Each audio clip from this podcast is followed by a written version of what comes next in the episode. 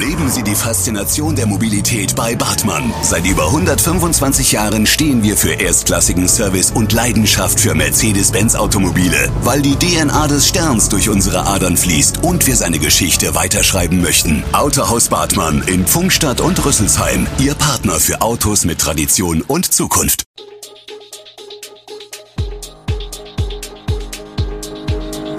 Gude, unser morgendliches News Update. Das Wichtigste aus Südhessen für Sie im Überblick.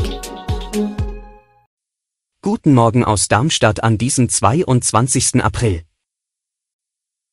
Unzureichende Lebensmittelkontrollen in Südhessen, erhöhte Preise in der Gastronomie und bei Erdbeeren und die Corona-Zahlen steigen wieder.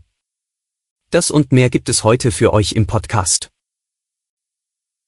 Es sind alarmierende Zahlen, die ein neues Licht auf den Listeriose-Skandal im Kreis Groß-Gerau werfen. Die vorgeschriebenen Prüfungen von Lebensmittelbetrieben werden in Südhessen bei weitem nicht erreicht.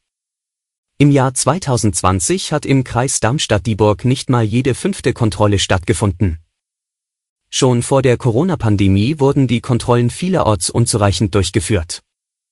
Im ersten Corona-Jahr gingen die Kontrollquoten in vielen Landkreisen und Großstädten vollends in den Keller. Die aktuellsten Zahlen vom hessischen Umwelt- und Verbraucherschutzministerium sind von 2020. Während in Darmstadt-Dieburg die Kontrollquote bei 18,7 Prozent lag, betrug sie in der Stadt Darmstadt 33,1 Prozent. Am höchsten war die Quote ausgerechnet im Kreis Groß-Gerau, wo sich der Listeriose-Skandal abspielte. Dass es im Übrigen auch anders geht, zeigt unter anderem der Main-Taunus-Kreis, wo mit einer Erfüllungsquote von 105,5 Prozent sogar mehr Kontrollen durchgeführt wurden als vorgeschrieben. Schlechte Nachrichten für Erdbeerfans. Angesichts höherer Produktionskosten müssen sich Hessens Verbraucher auf steigende Erdbeerpreise einstellen. Der Inhaber von Pauls Bauernhof in Hofheim am Taunus, Rainer Paul, rechnet mit einem Plus von 10 bis 20 Prozent. Landwirt Willi Billau aus dem südhessischen Lampertheim sieht die Gründe für die höheren Betriebskosten unter anderem im steigenden Mindestlohn. Auch Antipilzmittel und Dünger seien deutlich teurer geworden. Die Ernte auf Erdbeerfeldern mit Folientunnel startet in diesen Tagen in Hessen. Die ersten reifen Freiland-Erdbeeren werden in zwei bis drei Wochen erwartet. Die Betriebskosten steigen nicht nur bei den Bauern, auch die Gastronomie im Kreis Darmstadt-Dieburg hat mit erhöhten Preisen zu kämpfen. So erwartet Daniela Flöte, Inhaberin des Altstadtcafés in Rheinheim, dass sie in vier bis sechs Monaten die Preise anpassen müsse. Zwar habe sie trotz Hamsterkäufe noch ausreichend Öl und Mehl, aber sie warte täglich auf den Lieferengpass. Den gebe es schon bei Randprodukten wie glutenfreiem Mehl. Auch Peter Hofmann, der mit seiner Frau Bettina das Restaurant Hammermühle in Oberramstadt betreibt, sieht einen möglichen Engpass für Sonnenblumenöl Ende April. Das gehe aber seiner Ansicht nach nicht auf Produktionsengpässe, sondern Hamsterkäufe zurück. Abgesehen von möglichen Lieferproblemen steigen die Lebensmittel, Energie und Mindestlohnkosten laut Hofmann enorm. Allerdings könne, so sagt Hofmann, die Gastronomie die Preise nicht wie andere Branchen an den Kunden weitergeben, denn sonst komme keiner mehr. Nach einer Umfrage des Hotel- und Gastronomieverbands DEHOGA Südhessen vom April spüren 74,1 Prozent der Befragten im Bereich des Gastgewerbes Lieferengpässe bei bestimmten Produkten.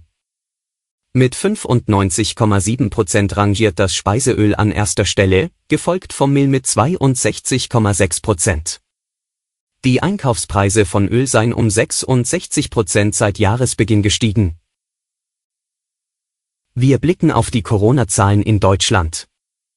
Die bundesweite 7-Tage-Inzidenz ist im Vergleich zum Vortag erneut gestiegen. Das Robert Koch Institut gab den Wert der Neuinfektionen pro 100.000 Einwohner und Woche am Freitagmorgen mit 733,4 an. Zum Vergleich, am Vortag hatte der Wert bei 720,6 gelegen. Die Gesundheitsämter in Deutschland meldeten dem RKI binnen eines Tages 161.718 Corona-Neuinfektionen.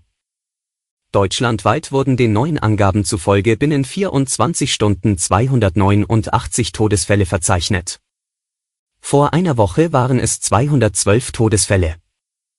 Das RKI zählte seit Beginn der Pandemie 24.006.254 nachgewiesene Infektionen mit dem Coronavirus. Die tatsächliche Gesamtzahl dürfte deutlich höher liegen, da viele Infektionen nicht erkannt werden. Zum Abschluss schauen wir auf die Lage im Ukraine-Krieg. Nach Angaben des ukrainischen Präsidenten Volodymyr Zelensky hat Russland den Vorschlag einer Feuerpause über die orthodoxen Osterfeiertage abgelehnt. Dies zeige, was der christliche Glaube und einer der fröhlichsten und wichtigsten Feiertage den Führern Russlands gelte, sagte Zelensky in einer Videobotschaft. Er werde aber trotzdem die Hoffnung auf Frieden behalten und darauf, dass das Leben über den Tod siege. Unter anderem hatte Papst Franziskus im Vorfeld des Osterfestes der orthodoxen Christen an diesem Wochenende zu einer Waffenruhe im Ukraine-Krieg aufgefordert. Moskau verlege zudem weiter Truppen für den Krieg in die Ukraine. Zuletzt konnten russische Einheiten offenbar vereinzelt Fortschritte im Osten des Landes verzeichnen. Alle Infos zu diesen Themen und noch viel mehr findet ihr stets aktuell auf echo-online.de. Gute Südhessen ist eine Produktion der VAM von Allgemeiner Zeitung, Wiesbadener Kurier, Echo Online und Mittelhessen.de. Redaktion und Produktion die NewsmanagerInnen der VAM. Ihr erreicht uns per Mail an audio.vam.de.